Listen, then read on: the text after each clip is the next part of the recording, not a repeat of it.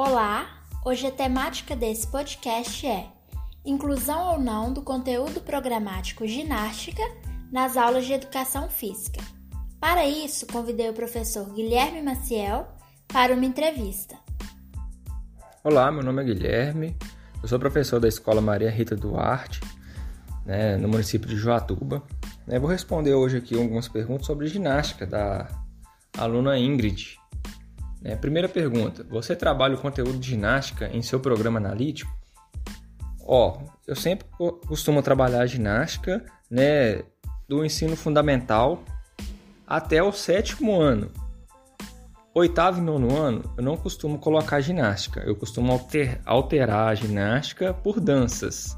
Né? Aí depois, né, normalmente eu coloco no meu conteúdo ginástica nova, novamente no segundo e terceiro ano do ensino médio, para trabalhar mais ginástica de condicionamento físico, né? Poder trabalhar algumas questões sobre musculação, é, força, né? As capacidades físicas, resistência, né? Essas questões desse tipo na ginástica, né? Então, costumo trabalhar dessa forma o conteúdo de ginástica no, né, no meu cronograma aqui, no meu planejamento. É, de que forma o conteúdo é trabalhada em suas aulas. Ó, do primeiro ao quinto ano, eu costumo trabalhar ginástica como forma de ginástica geral mesmo, né? Aí eu passo alguns né, movimentos básicos da ginástica né, para os alunos, né? Ali rolamento, estrelinha, é, questões desse tipo, né? Bem básico mesmo, né? Os conteúdos iniciais ali da ginástica, né? Já é, sexto e sétimo ano, aí eu já abordo algumas modalidades mais específicas. Às vezes eu já dou um foco na ginástica acrobática, dou foco na ginástica rítmica, né? Na escola tem alguns materiais aí de tem, da ginástica rítmica, massa, fita. Então eu costumo trabalhar algum né, conteúdo assim mais específico, né, das ginásticas, né, no sexto, sétimo ano. E o ensino médio, que nem eu disse, né, a ginástica vai entrar mais na ginástica voltada para ginástica de condicionamento físico. Terceira pergunta: Como é o apoio da direção da escola e adequação de espaço para a prática desse conteúdo? Ó, é, a direção da minha escola, no geral, da escola que eu estou atual, né, ela é bem esportiva, né? Ela não é, não dá muito apoio assim para outras atividades a não ser o esporte, não. Mas às vezes me dão a liberdade de trabalhar o conteúdo que eu quiser. Né, nas minhas aulas. Eles não restringem, né, eles não questionam o conteúdo que eu estou trabalhando, não. Mas dá para perceber que a visão deles é bem esportivista, né? Então, mas no geral, aqui nas outras escolas que eu já passei, né, eu já passei acho que umas oito ou nove escolas, e todas as escolas que eu passei eu tentei trabalhar o conteúdo de ginástica, né? Tô falando tentei porque às vezes é, a turma atrapalha, né? Às vezes a direção mesmo não autoriza. Então tem todos esses aspectos, né? E no geral não, não tem muito apoio das, das direções das escolas para trabalhar esse conteúdo, não. Porque normalmente às vezes envolve som, você precisa de tatame, eles ficam com medo de menino quebrar o pescoço, né? Você tem que ver toda essa questão de segurança, né? Então, os, eles ficam muito com medo, né? Às vezes você coloca um somzinho para trabalhar uma ginástica rítmica, então eles questionam muito, né? Esse tipo de aula. Então, é, às vezes é bem difícil, né? A direção da minha escola atualmente, ela me dá liberdade para trabalhar o conteúdo que eu, que eu desejar, né? Então, a ginástica, ela, eu trabalho e eles não questionam nada, né? No conteúdo de ginástica. Quais as principais dificuldades para ministrar esse conteúdo? Ó, as principais dificuldades que eu, que eu vejo, né, é os, no início os alunos têm aquela restrição, né, tem aquele bloqueio ali, falar que ginástica, né, eles começam a...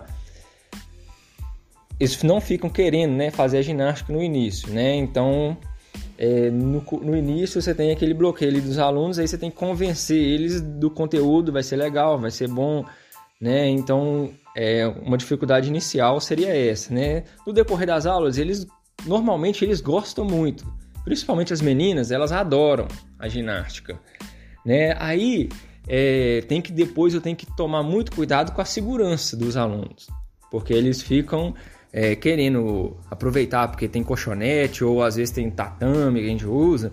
Aí eles ficam querendo virar cambalhota, fazer montinho. Então você tem que né, concentrar muito na segurança dos alunos. Né? A outra dificuldade seria essa, você concentrar, né, ter bastante atenção né, nos, na segurança dos alunos.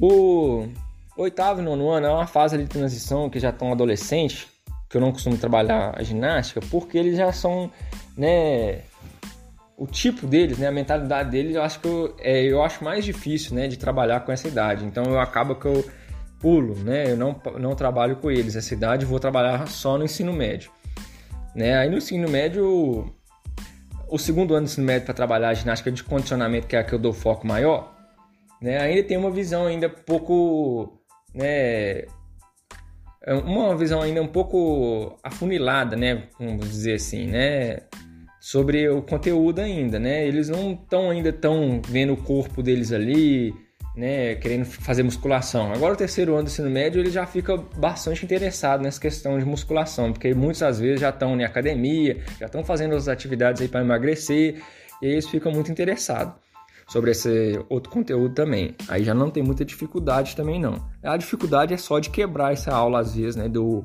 do futsal, do vôlei, né, da modalidade ali esportiva mesmo, para poder fazer um outro conteúdo. A dificuldade é só essa, mas aí depois que normalmente quando inicia, eles gostam, né, e fazem aula bacaninha. É, era isso então, né, nossa entrevista, eu terminei as perguntas, né, queria agradecer aí a Ingrid, né? E um abraço, até mais. Certo, eu que agradeço, professor, pela participação. Foi um prazer ouvir suas considerações e ter um conhecimento melhor sobre a temática. Bom, galera, as respostas dessa entrevista não devem ser generalizadas e vistas como conclusivas. Espero que abram caminhos para que os professores de educação física possam realizar uma prática docente comprometida com as necessidades educacionais e sociais do contexto escolar.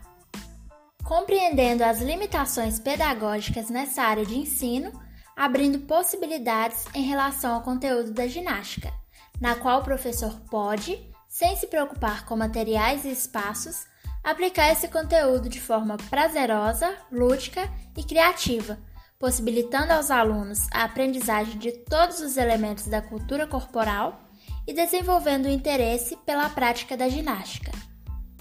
Nós vimos que ele trabalha sim o conteúdo da ginástica em suas aulas, apesar da direção exaltar apenas os esportes. E certamente nesse podcast não foi apresentado todas as dificuldades que impossibilitam os professores trabalharem o conteúdo da ginástica no âmbito escolar. Sugiro apenas que compreendam a ginástica escolar como conteúdo indispensável nas aulas de educação física, que deve sim ser trabalhado como conteúdo dentro do planejamento anual, pois é uma prática diversificada, lúdica, desafiadora e segura, capacitada para desenvolver integralmente as crianças e jovens, promovendo não apenas a aprendizagem de habilidades específicas mas uma manifestação da cultura corporal que proporciona inserção social, criatividade, prazer pelo movimento e permite-lhes, de forma crítica, intervir no seu bem-estar. Espero que esse podcast seja uma via de acesso para que o professor de educação física escolar, seja formado ou em formação, possa ouvir e refletir sobre essa temática tão importante. Até mais!